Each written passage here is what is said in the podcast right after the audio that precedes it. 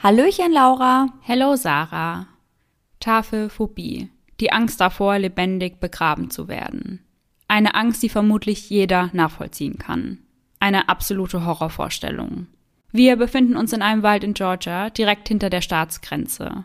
Dort befindet sich ein 1,8 Meter tiefes Loch. Ein frisch ausgebuddeltes Grab. Darin liegen zwei Menschen, die mit Ducktape gefesselt wurden. Die beiden spüren wie immer mehr und mehr Sand und Dreck auf sie hinunterfällt. Jemand beginnt das Grab zuzuschütten.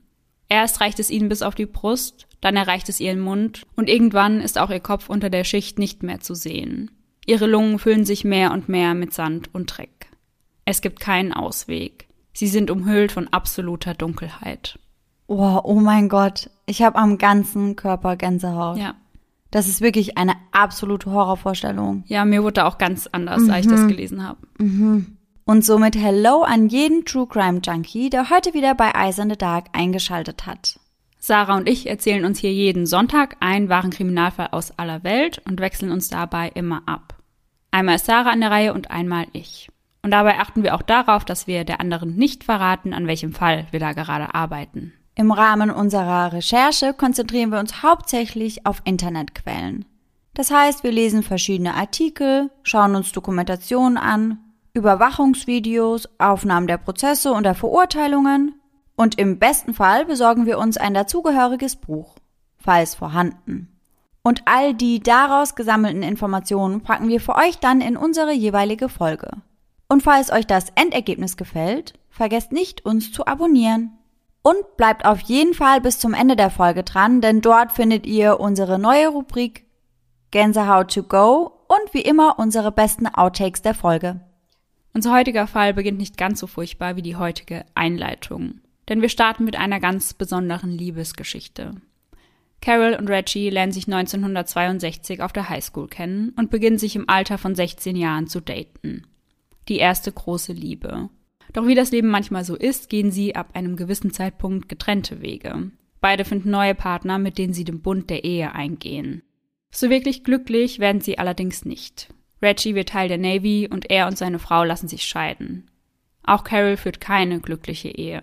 Das Schönste und Wertvollste, was sie aus der Ehe mitnimmt, sind ihre Kinder. Ihr Mann ist gewalttätig und aggressiv. Auch bei ihnen kommt es zur Scheidung. Akzeptieren will Carols Mann das Eheaus jedoch keineswegs.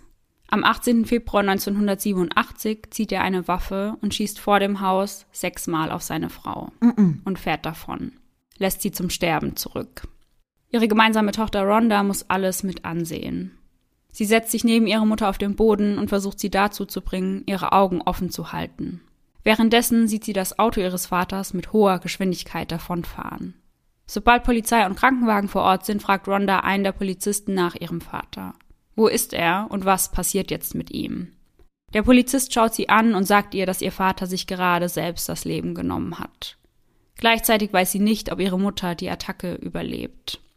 Es beginnt eine furchtbar ungewisse Zeit. Carol kämpft tagelang ums Überleben. Sie hat eine Menge Blut verloren. Doch sie erhält eine Bluttransfusion und überlebt. Als Rhonda das erste Mal wieder zu ihrer Mutter darf, kann sich diese kaum bewegen. Nur die Augen bewegen sich und blinzeln ab und zu. Durch die Schüsse hat sie das Augenlicht auf einer Seite komplett verloren und auch sonst hat sie einige schwerwiegende Verletzungen davongetragen. Ihr steht ein wahnsinnig langer Weg der Rehabilitation bevor. Rhonda unterstützt ihre Mutter, wo sie nur kann, geht unter anderem für sie einkaufen und hilft ihr beim Duschen. Doch Carol verliert zu keiner Zeit ihren Mut, will ihr Leben wieder zurückhaben, ihre Lebensfreude. Gesagt, getan. Sie sucht sich unter anderem einen neuen Job, einen Job, der ihr Spaß macht. Und so landet sie im Callcenter des Kabelfernsehens. Noch ahnt sie es nicht, aber dieser Job wird ihr komplettes restliches Leben verändern. Denn eines Tages im Jahr 2000 klingelt das Telefon und am anderen Ende der Leitung meldet sich ein Reggie Sumner. Carol kann es nicht glauben. Reggie Sumner, etwa der Reggie aus der Highschool, ihre erste große Liebe? Sie fragt ihn ganz direkt und tatsächlich, er ist es. Mehrere Stunden unterhalten sich die beiden und verabreden sich dann zu einem zweiten ersten Date. Die Freude auf beiden Seiten ist riesig. 40 Jahre nachdem sich die beiden das letzte Mal gesehen haben, flammt ihre Liebe wieder neu auf. Es fühlt sich an, als würden sie in der Zeit zurückreisen, ins Jahr 1962. Und sie sind verliebt wie die Teenager von damals. Eins steht sowohl für Carol als auch für Reggie schnell fest. Sie wollen den Rest ihres Lebens gemeinsam verbringen. Sechs Monate nach dem ersten Date folgt also schon die Hochzeit. Noch immer können sie ihr Glück kaum fassen. Rhonda sagt später, dass sie einfach perfekt füreinander waren. Gemeinsam ziehen sie in ein Haus in Charleston in South Carolina. Zu ihrer Tochter hat Carol ein sehr inniges Verhältnis. Auch sie lebt in Charleston. Die beiden Frauen telefonieren jeden einzelnen Tag miteinander. Und in Charleston leben Carol und Reggie neben David Duncan, ein Mann, der todkrank ist, Krebs im Endstadium. Seine Tochter Tiffany Ann Cole und ihre Mutter Shirley kümmern sich gemeinsam um ihn. Das Ehepaar beginnt sich mit Tiffany anzufreunden. Sie wissen, dass sie eine sehr schwere Zeit durchmacht und wollen einfach für sie da sein. Carol und Reggie sind einfach die Art Menschen, die helfen, wo sie nur können. Tiffany wird wie eine Tochter für sie. Genau diese Art von Beziehung und Zuneigung ist das, was Tiffany mehr braucht als alles andere. Denn in ihren jungen Jahren hat sie schon so einiges durchgemacht. Geboren wird sie am 3.12.1981. Ihre Mutter ist zu diesem Zeitpunkt 16 Jahre alt und ihr Vater sitzt gerade eine Haftstrafe ab. Tiffany wächst in Charleston auf und muss recht früh die Scheidung ihrer Eltern mitmachen.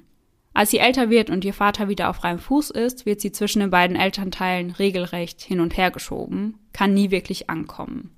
Immer öfter muss sie die Rolle der Mutter übernehmen und sich um ihre jüngeren Geschwister kümmern.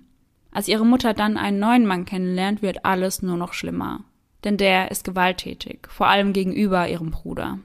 An einem Tag wirft er vor Tiffany's Augen einen kleinen Hundewelpen mit solcher Wucht gegen die Wand, dass ihm das Genick bricht. In der Schule merkt man Tiffany jedoch nicht an, was sie zu Hause alles durchmachen muss. Dort gibt sie stets ihr Bestes, schreibt gute Noten, spielt in der Schulband die Flöte, ist Pfadfinderin und Cheerleaderin. Mit 16 Jahren ist Tiffany am absoluten Tiefpunkt angelangt. Ab diesem Alter beginnt ihr leiblicher Vater, sie sexuell zu missbrauchen. Als sie ihrer Mutter davon erzählt, wird ihr nicht geglaubt. Für Tiffany bricht in diesem Moment ihre komplette Welt zusammen. Und sie rennt von zu Hause weg kommt in die falschen Kreise und erstickt den Schmerz in Alkohol und Drogen. So möchte sie ihr Trauma bewältigen. Als ihr Vater dann jedoch die Diagnose erhält, zieht sie zurück zu ihrer Mutter und gemeinsam pflegen sie ihn. Im Februar 2005 ziehen Reggie und Carol dann nach Jacksonville, Florida. Beiden geht es zu diesem Zeitpunkt gesundheitlich sehr schlecht. Reggie hat Diabetes und Carol muss gerade erneut eine Chemotherapie über sich ergehen lassen.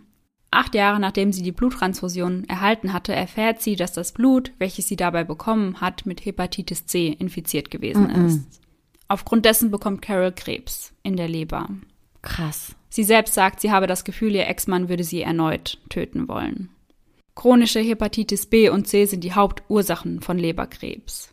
Hat die betroffene Person bereits eine Leberzirrhose, trifft bei 1 bis 4 Prozent der Betroffenen die Entwicklung von Leberkrebs ein. Bevor sie sich auf den Weg in ihr neues Zuhause machen, möchten sie allerdings ihr Auto verkaufen. Und praktischerweise braucht Tiffany genau zu diesem Zeitpunkt ein Auto. Allerdings hat sie nicht genug Geld, um es den beiden direkt abzukaufen. Doch da sie Tiffany gut kennen, bieten sie ihr an, den Wagen in Raten abzusteuern. Gesagt, getan. Drei Monate später, im Mai 2005, lernt Tiffany Michael James Jackson kennen. Die beiden treffen in einer Hotellobby aufeinander, während Tiffany gerade mit einigen Freunden einen Ausflug zum Strand macht. Die beiden sind direkt hin und weg voneinander und verbringen das gesamte Wochenende zusammen. Auch danach reißt der Kontakt zwischen ihnen nicht ab. Allerdings sind sie kein Paar, das zwischen ihnen ist nur etwas Lockeres. Gemeinsam gehen sie auf viele Partys, denn sie beide lieben es, feiern zu gehen und ordentlich die Sau rauszulassen. Nach einigen Wochen berichtet Michael ihr, dass er nach Jacksonville fahren möchte, um dort seinen besten Freund Alan Wade zu besuchen. Er fragt Tiffany, ob sie ihn denn nicht begleiten möchte. Sie sagt sofort zu, denn schließlich leben Carol und Reggie ebenfalls dort und dann kann sie die beiden direkt einmal besuchen. Zu Michael sagt sie, dass sie sich sicher ist, dass sie bei den beiden unterkommen könnten. Sie hatten Tiffany angeboten, sie doch einmal in der neuen Heimat besuchen zu kommen. Michael und Tiffany machen sich also auf den Weg und wie zu erwarten, werden sie von Carol und Reggie mit offenen Armen empfangen. Sie sind so glücklich, Tiffany wiederzusehen und freuen sich auch riesig, Michael kennenzulernen. Gemeinsam essen sie zu Abend und irgendwann kommen sie auf das Thema Hauskauf zu sprechen. Das Ehepaar erzählt den zwei davon, wie viel Geld sie mit dem Verkauf ihres Hauses in Charleston verdient haben. 100.000 Dollar. Carol und Reggie ahnen nicht, dass diese Info sie später das Leben kosten wird. Denn Michael beginnt umgehend einen Plan zu schmieden, um an das Geld heranzukommen. Seiner Meinung nach seien die beiden die perfekten Opfer. Am Abend erzählt er Tiffany von seinem Plan und sie stimmt direkt zu. Auch sie hält das Ganze für eine gute Idee. Was? Ja. Damit hätte ich gar nicht gerechnet. Ja, es ist wirklich ganz schlimm. Wie abgebrüht einfach. Mhm. Oh mein Gott. Während sie zu Gast bei dem Ehepaar sind, schaut sich Michael um, plant, was er sonst noch an Wertgegenständen mitnehmen möchte. Der Plan ist es, das Haus auszurauben, wenn das Paar gerade bei einem Arzttermin ist. Sie sollten also gar nicht zu Hause sein. Lange gibt sich Michael mit diesem Plan allerdings nicht zufrieden. Seiner Meinung nach sei es das Beste, die beiden anschließend zu töten. Als Vorschlag bringt er eine Überdosis eines bestimmten Medikaments vor.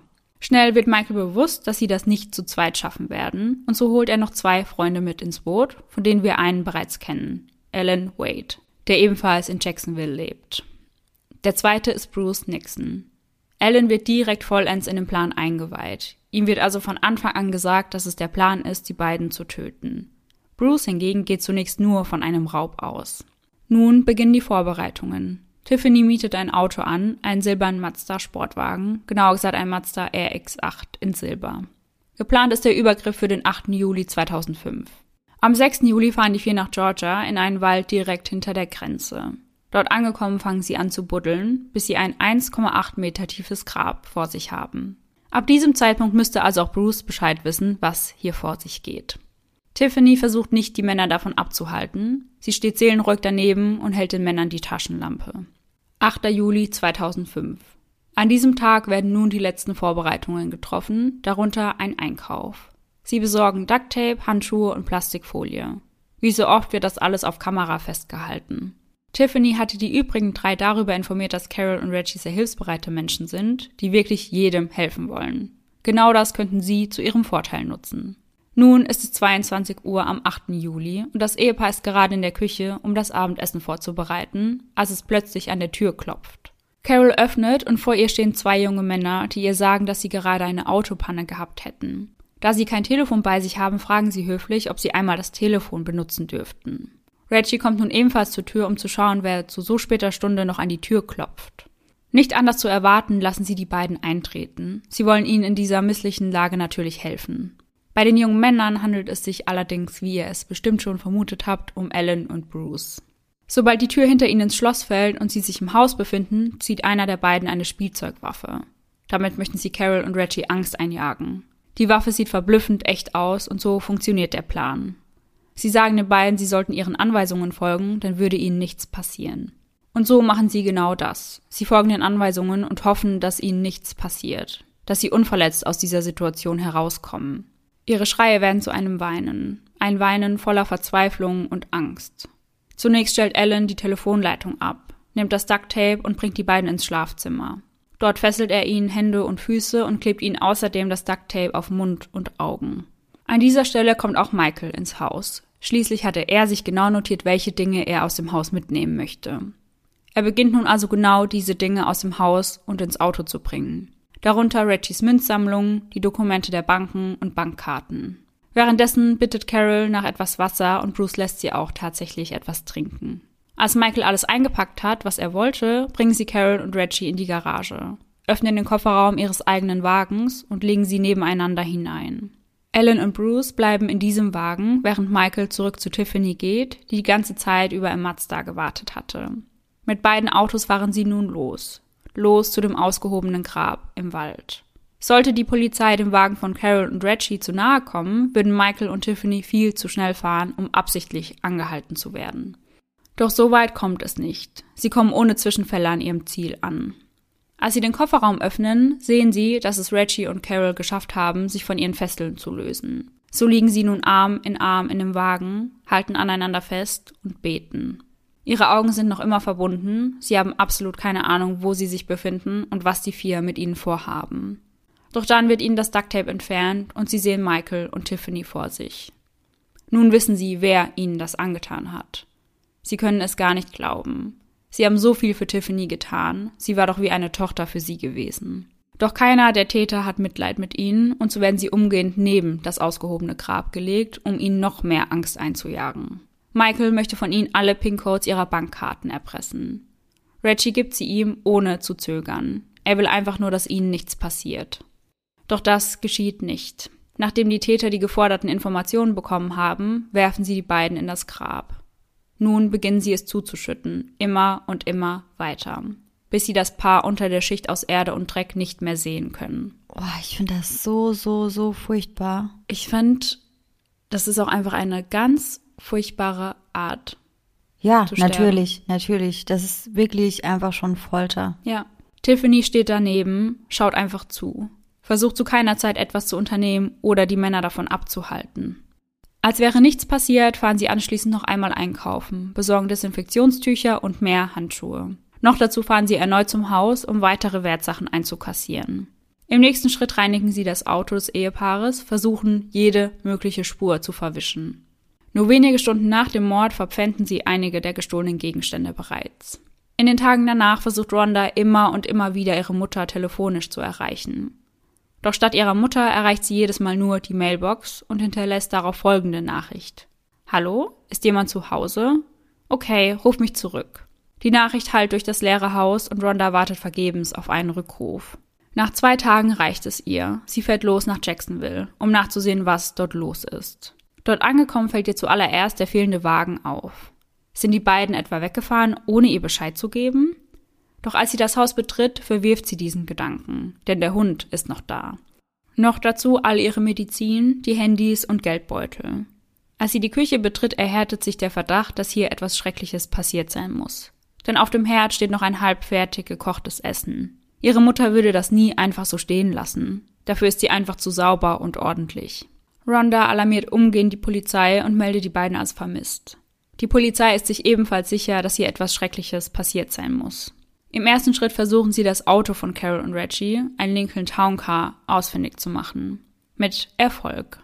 Es steht verlassen am Straßenrand in Baker County.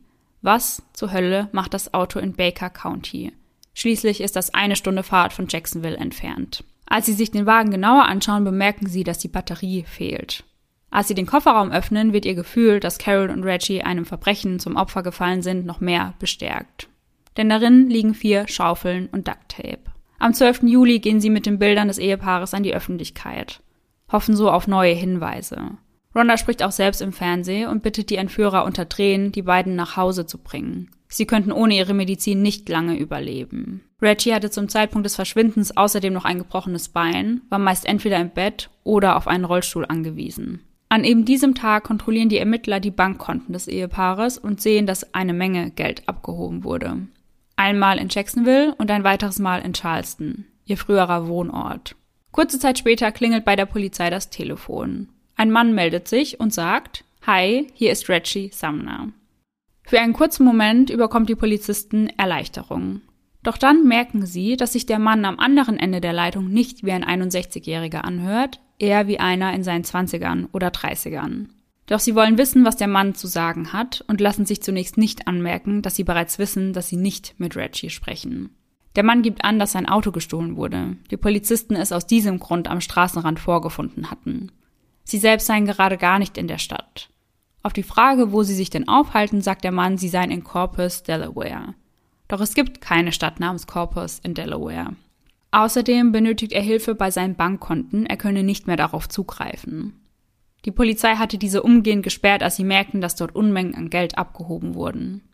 Als nächstes fragen sie ihn, ob sie denn einmal mit seiner Frau sprechen können, wollen wissen, ob es ihr gut geht.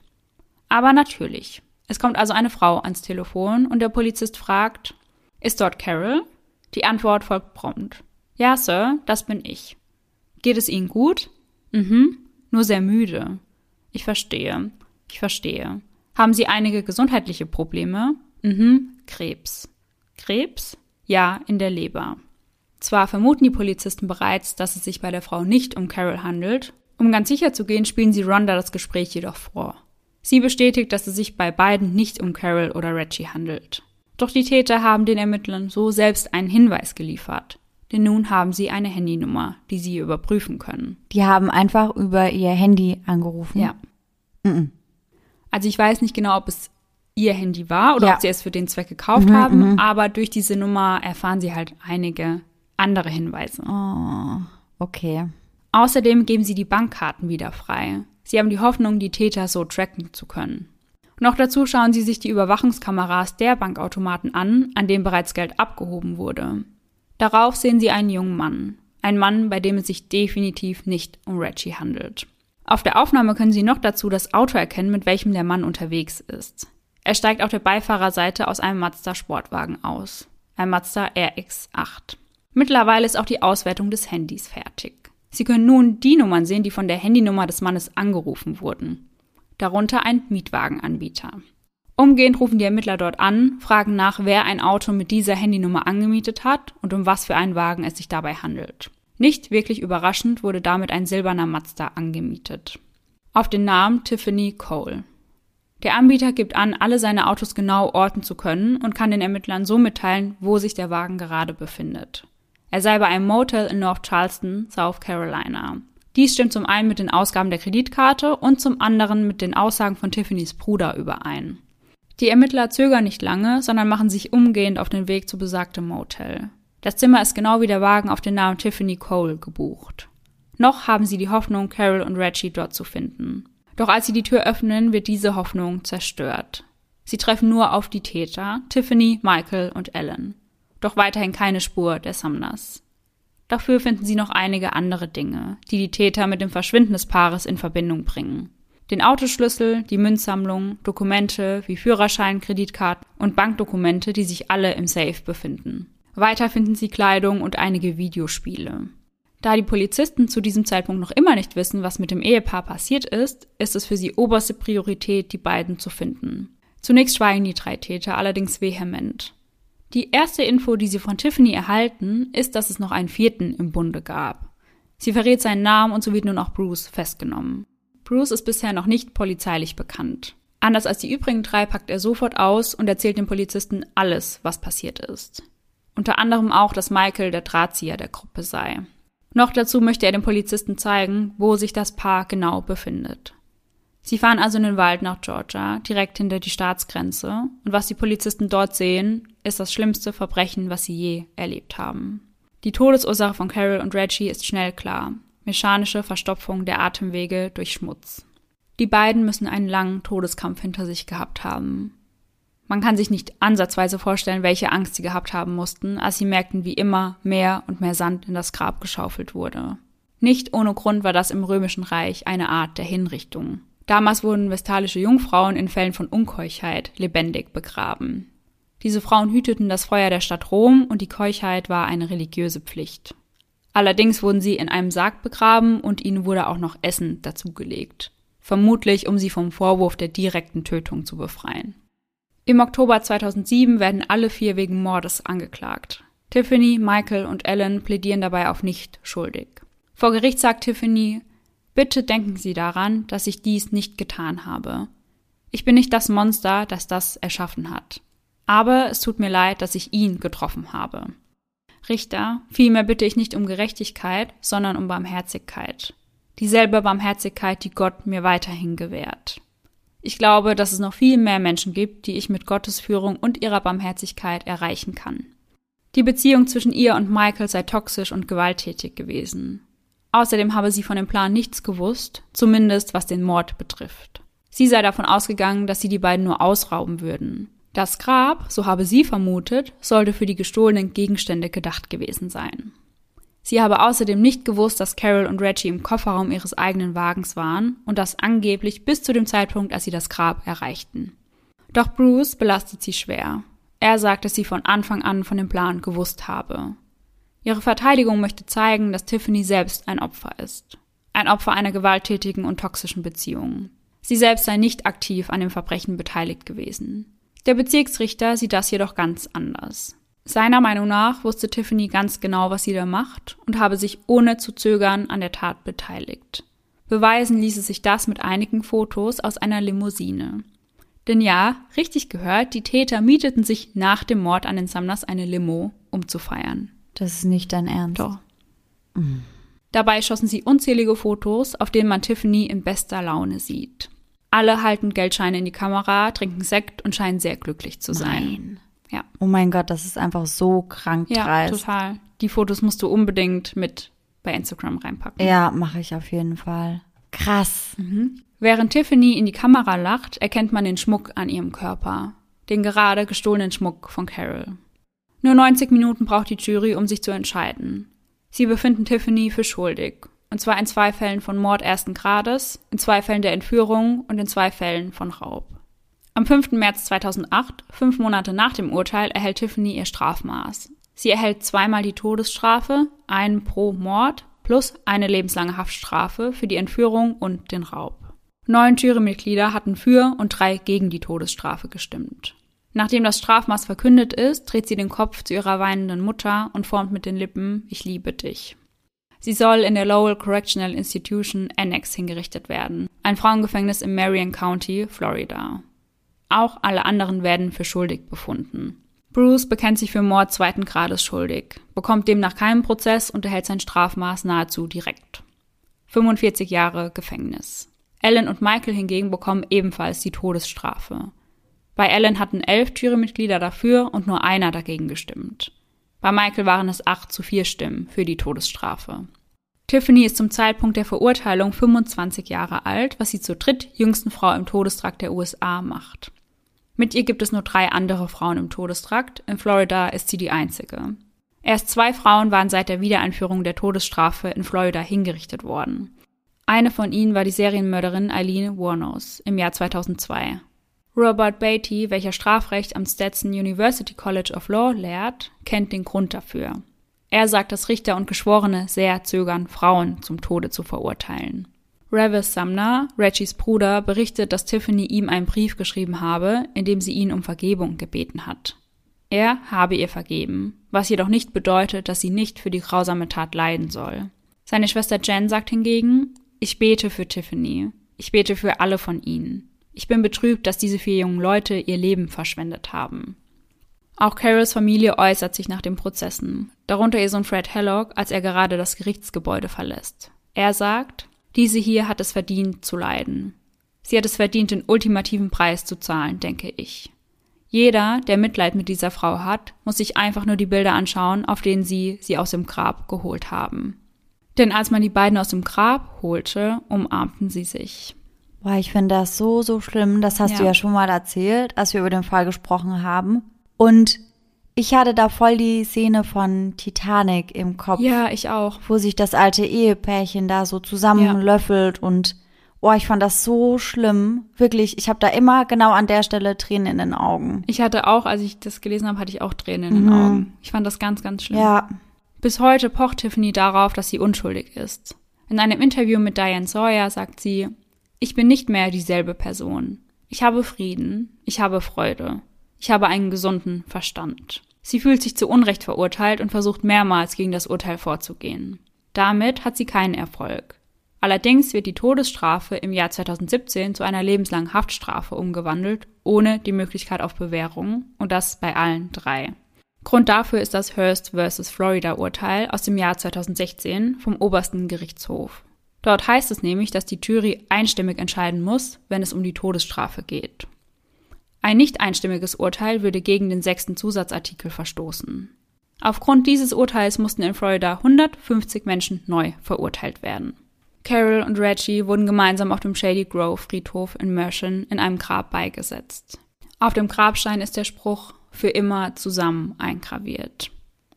Nachdem Ellen in einer Reality-Show mit dem Namen Love Don't Judge, also Liebe urteilt nicht, gezeigt wurde, fand er noch im Todestrakt seine große Liebe. Ah, okay. Sigrid aus Frankreich. Die beiden beginnen sich Briefe auszutauschen und irgendwann lässt Sigrid ihre Heimat Frankreich zurück, um für Ellen in die USA zu ziehen. Meiner Meinung nach absolut unverständlich. Wir sprechen auch gleich noch darüber, was so die Vermutungen sind, was Frauen an Straftätern so anzieht. Ah ja, mhm. Mittlerweile ist er Vater eines Sohnes, obwohl niemand so wirklich weiß, wie das passieren konnte. Denn das Gefängnis, in dem sich Ellen befindet, das Union Correctional Institute in Florida, gestattet keine ehelichen Besuche. Ach, krass. Auch Sigrid schweigt darüber, wie sie von ihm schwanger geworden ist. Aber die beiden sind der Meinung, dass das deren gemeinsames Kind ist. Also ich habe auch schon öfter in anderen Fällen davon gehört, dass die Gefängnisinsassen oder eben die Ehepartner auch die Mitarbeiter dort bestochen haben. Ja, ja, Geld. genau. Den Wärter dann geschmiert und Genau. ja, schaut da mal kurz zur Seite oder verlässt kurz mal den Raum. Also sicher war es so und bestimmt möchte Sigrid auch deswegen nicht darüber sprechen. Krass. Also das finde ich auch schon heftig. Ja. In einem Interview sagt sie, ich habe angefangen, mit Menschen aus dem Todestrakt zu schreiben, weil ich gegen die Todesstrafe bin. Ich glaube an zweite Chancen und an Rehabilitation. Als ich merkte, dass ich Gefühle für ihn bekomme und er für mich, bekamen wir beide Angst. Wir gingen einen Schritt zurück und versuchten damit aufzuhören, uns zu schreiben. Doch darin waren wir beide miserabel. Und nach sechs Wochen schrieb er zurück. Seine ersten Worte waren, ich liebe dich. Sobald Menschen von meiner Beziehung erfahren, lauten die ersten Kommentare, dass ich mich nicht für die Opfer interessieren würde. Es ist schwer, in einer Beziehung zu sein, die auf so etwas Tragischem aufbaut. Meine Familie war nicht glücklich. Sie hatten Angst vor mir. Sie glaubten, er sei die schlimmste Person überhaupt. Ich glaube, es ist wichtig, dass wir uns mit meinem Sohn hinsetzen können und ihm erklären, wie er gezeugt wurde, bevor es jemand anderes tut. Oh, bitte nicht. Ja. Der arme Junge. Also Ja. jetzt mal ganz ehrlich. Weiter sagt sie, ich wünsche mir einfach, dass ein paar Menschen mich wirklich verstehen. Er macht mich glücklich und ich verstehe nicht, warum das die Leute so stört. Gemeinsam mit einer Freundin richtet sie eine Penpal-Seite ein, die es Menschen erleichtern soll, mit Insassen aus dem Todestrakt in Kontakt zu treten. Dabei handelt es sich also um eine Seite, über die man Karten und Briefe verschicken kann. Als Grund dafür sagt sie, wir glauben ernsthaft, dass Menschen mehr sind als die schlimmsten Aktionen in ihrem Leben. Mit Ellen zusammen zu sein hat alles in meinem Leben verändert. Ich habe nun wirklich verstanden, warum ich jetzt vollständig bin. Ich werde bedingungslos von jemandem geliebt, den ich auf dieselbe Weise liebe. Das ist etwas, was ich nie mit jemand anderem gewollt hätte. Sie äußert sich auch dazu, was sie ihrem Sohn einmal über seinen Papa sagen möchte. Ich werde ihm sagen, dass sein Papa nicht der ist, zu dem die Leute ihn machen wollen. Er ist eine wundervolle Person, fürsorglich und süß. Und ich werde ihm sagen, dass er ihn sehr, sehr liebt. Wie kann man denn eine so falsche Wahrnehmung von jemandem haben? Also zu sagen, er ist kein schlechter Mensch und er ist süß und gut und Ja. ich, ver ich verstehe das gar nicht. Null. Und es ist ja wirklich kein Einzelfall, sondern das kommt ja ganz, ganz oft Ja. vor. Und das Paradebeispiel ist ja eigentlich Ted Bundy. Weil er hat ja auch im Todestrakt noch ein Kind gezeugt. Ja, genau. Laut dem forensischen Psychologen Lorenz Imbach gibt es für die Anziehung zwischen Frauen und Straftätern ganz unterschiedliche Gründe. Eine schwierige Vergangenheit oder das Helfersyndrom können Auslöser dafür sein. Und er sagt, dass die Frauen Sätze wie kein anderer Mann hat mir bisher so viel geben können, sagen, um ihre inneren Unstimmigkeiten zu verringern, solange bis sie davon einfach selbst komplett überzeugt sind. Durch die Bekanntheit der Täter haben manche Frauen auch das Gefühl, ihren Selbstwert zu steigern. Und da wurde als Beispiel eben auch Ted Bundy vorgebracht. Ja, also klar, ich verstehe schon diesen Aspekt, die Bekanntheit der Männer, aber die sind ja aufgrund ganz, ganz grausamer Ja. Taten bekannt. Das ist ja jetzt nicht irgendein Promi oder irgendeine bekannte Person, wo Ja. man sagt, bewundernswert, der hat tolle Sachen irgendwie geleistet in seinem Leben oder tolle Sachen erreicht, sondern das ist ja eigentlich so das Schlimmste vom Schlimmsten. Ja, Und total. dafür bekannt zu sein, sollte doch eigentlich nichts Gutes sein. Nee. Und letztens lief ja auf Pro7 der Film von Ted Bundy Extremely Wicked mit Zac Efron und den habe ich mir nochmal angeschaut zum fünften Mal. Und an einer Stelle wird eine Fernsehsequenz, nenne ich es mal, eingeblendet, die von damals stammt, also wirklich in der über Ted Bundy gesprochen wurde. Und da spricht auch ein Psychologe und er sagt, dass er glaubt, dass es einfach eine unbewusste sexuelle Anziehung zwischen den Frauen und den Tätern gibt. Aber ja, ich finde das einfach, ich kann das halt selbst absolut nicht nachvollziehen. Also diese Faszination kann ich schon nachvollziehen. Ja. Das ist ja auch mit der Grund, warum wir eben so gerne über wahre Verbrechen sprechen, weil uns das Absolut. irgendwo fasziniert und Ja. interessiert. Aber dieses Bedürfnis, solchen Menschen näher zu kommen, das kann ich gar nicht nachvollziehen. Ja. Also da sträubt sich alles in mir. Ja, absolut. Und ich finde auch, ich interessiere mich auch so sehr für wahre Verbrechen, einfach um zu sehen, wie wird ein Mensch so, weil ich das absolut nicht nachvollziehen kann, dass Mhm. Ja. man jemand anderen verletzen möchte. Ja, ja, voll. Und ja, diese Bewunderung für Täter, also ja, da fällt mir einfach gar nichts zu ein. Ja, mir auch nicht, überhaupt nicht. Also diese wirklich sexuelle Anziehung oder dieses Bedürfnis, mit so einer Person auch ein Kind zu zeugen Ja, ja. und diese Person vielleicht zu heiraten oder was auch immer, das kann ich gar nicht verstehen. Und auch gerade in unserem heutigen Fall, wo jemand lebendig begraben wurde, Ja. wo du weißt, der Mann stand da, hat, was weiß ich, wie lange zugeschaut, wie die zwei sterben und totale Angst haben, wo ich mir denke, was muss denn da in seinem Kopf vorgegangen sein. Ja, total. Und das ist ja auch, also was ich noch mal krasser finde, ist, dass es ja oft Frauen sind, die diese Person gar nicht vorher kannten. Ja. Sondern sie einfach gezielt kontaktieren. Also du weißt ja von vornherein gar nicht, keine Ahnung, das ist eine Person, mit der ich mich gut verstehe, wir haben eine Basis oder so, sondern du kennst die Person nur aufgrund dieser Tat und entscheidest dich trotzdem, sie zu kontaktieren Ja. oder irgendwas aufzubauen. Und ich meine, dass sie sagt, okay, sie wollte mit den Insassen schreiben, einfach weil sie gegen die Todesstrafe ist. Das kann ich noch verstehen. Ja. Aber ich kann nicht verstehen, ja, dass sie dann da eine Beziehung aufbaut. Ja, und dass sich da irgendwie Gefühle entwickeln. Ja. Bei Ted Bundy war es ja auch so, dass die Frau, mit der er dann zusammengekommen ist, die kannten sich vorab schon, oder? Ja, ja. Das kann ich auch schon nicht wirklich nachvollziehen. Also ich war natürlich auch noch nie in der Situation, deswegen kann ich darüber gar nicht wirklich urteilen und das auch nicht einschätzen. Aber das verstehe ich noch eher, weil sie ihn ja auch schon vorab kannte, unabhängig von Ja. seinen Taten. Aber halt jemanden gezielt anzuschreiben, weil er eine so schlimme Tat begangen hat und sich dann darauf einzulassen, Ja. verstehe ich noch weniger. Und bei Ted Bundy war es ja so, dass seine Frau, also die er dann im Gerichtssaal geheiratet Mhm. hat, wie du sagst, sie kannte ihn vorher und sie hat wohl auch ganz, ganz lange wirklich geglaubt, dass er unschuldig ist. Ja, genau. Und auf dieser Basis hat sich ja dann diese Liebesbeziehung entwickelt. Ja. Das ist ja auch schon nochmal was anderes. Es war ja nicht so, dass sie geglaubt hat, okay, er hat 30 Frauen umgebracht, finde ich jetzt ganz toll, sondern er hatte ja eine ganz manipulative Art und deswegen Ja, dachte genau. sie wirklich, er ist Er war es unschuldig. nicht. Und ja. dann war sie halt quasi gefühlsmäßig schon so involviert, als dann rauskam, dass er es doch getan hat. Ja. Dass sie dann da ja irgendwie schon so mitgefangen war. Ja, genau. Aber bei unserem heutigen Fall ist das ja komplett andersrum. Ja. Da war von vornherein klar, er hat das getan und sie hat da einfach drüber hinweggesehen. So nach dem Motto, ja, das war ein Fehler, den er gemacht hat. Ja. Aber er ist ja nicht immer schlecht gewesen. Ja, für mich auch absolut unverständlich. Ich bin sehr gespannt, was ihr dazu sagt, wie eure Meinung dazu ist und schreibt uns da gerne eine Nachricht bei Instagram. Und an dieser Stelle sind wir nicht wie sonst etwa fertig mit der heutigen Folge, sondern ab heute gibt es unsere neue Kategorie Gänsehaut to go.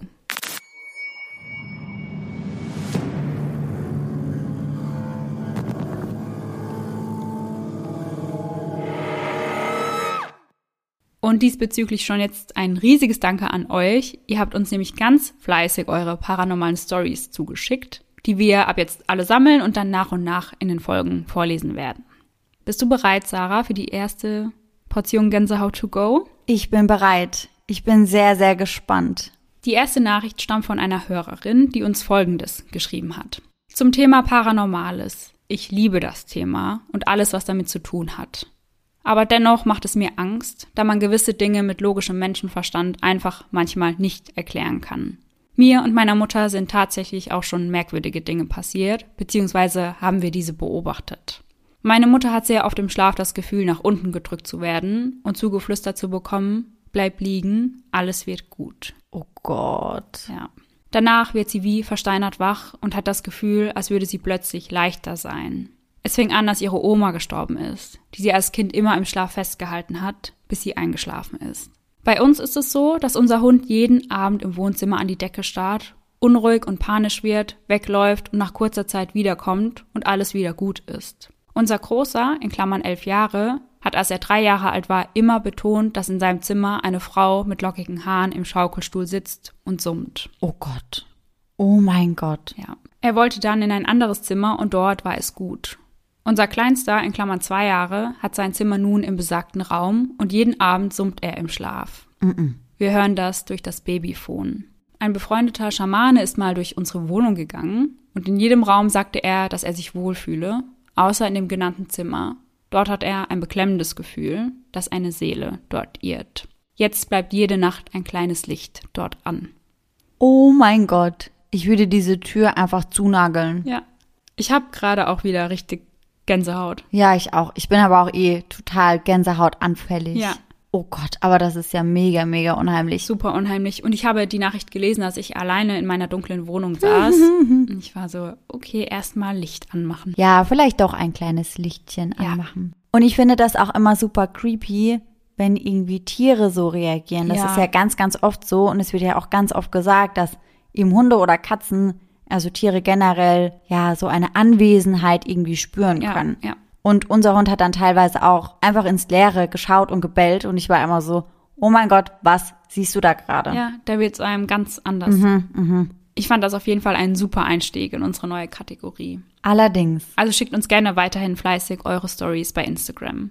Und damit sind wir jetzt am Ende der Folge angekommen. Wir hoffen natürlich, dass ihr nächsten Sonntag wieder mit dabei seid und bis dahin schöne Träume. Bis dann. Tschüss! Tschüssi.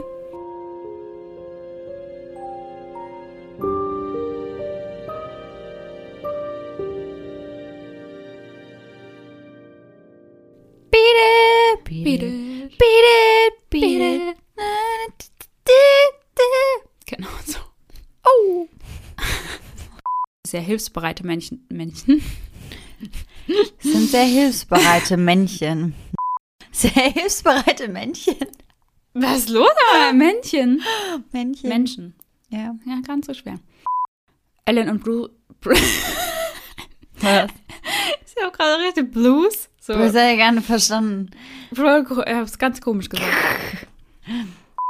Um ganz sicher zu gehen, spiel, ähm, doch. Ist ja richtig. Und hat und habe sich, habe ich da geschrieben. Und hat und habe sich. Ja, ganz klar. Nein. Das Mhm. ist ganz genau, was er macht und hat und habe sich, ja.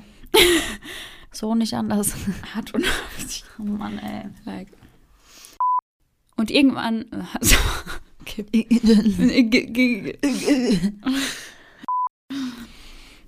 Wir sind auf Zeit. Auf Zeit. auf Seite 10 von 11. Ist vielleicht gut so. Gemeinsam mit einer Freundin ruft sie eine Penpal-Seite ein. Räumt sie, ruft sie. Keiner Sie ruft ruft eine Internetseite. Hallo? Bist du da? Google? Bist du da?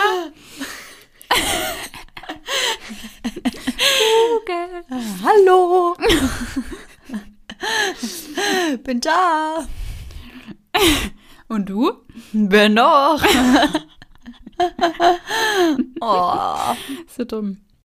Gemeinsam mit einer Freundin richtet sie eine Penpal-Seite ein, die es dem Mänch Männchen Guess who's back? back, again. Die Männchen sind Kreatur back. ist back. Nee, nee, die Männchen Die sind Männchen. back. Die Kreatur ist auch am Schlüssel. Tschüssi.